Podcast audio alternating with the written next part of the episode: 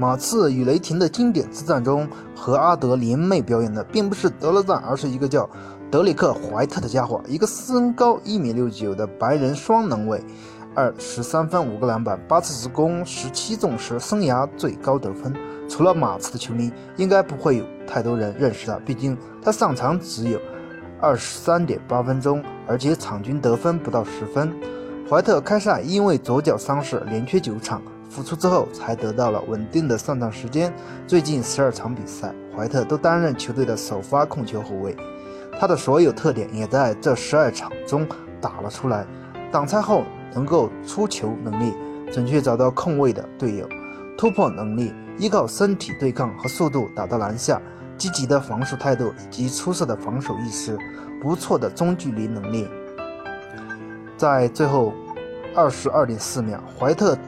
左侧弧顶面对威少，抬手就是一个三分，他命中了全场自己的唯一一个三分。第二个加时，他突入篮下上篮命中，飞身补防格兰特，盖掉扣篮，血染赛场。最后又抢断弗格森的传球，杀死了比赛。一个不太准的球员在最后时刻敢于出手，一个不太高的球员敢于封盖内线，低调努力让人放心的怀特是。他的标签，生涯第二个赛季的怀特已经二十四岁，因为高中毕业，他只有一米七八的身高。怀特只能在 NCAA 二级联赛打球，一级联赛有五千五百多人，尚且只有六十个人会被选中，更别说其他的了。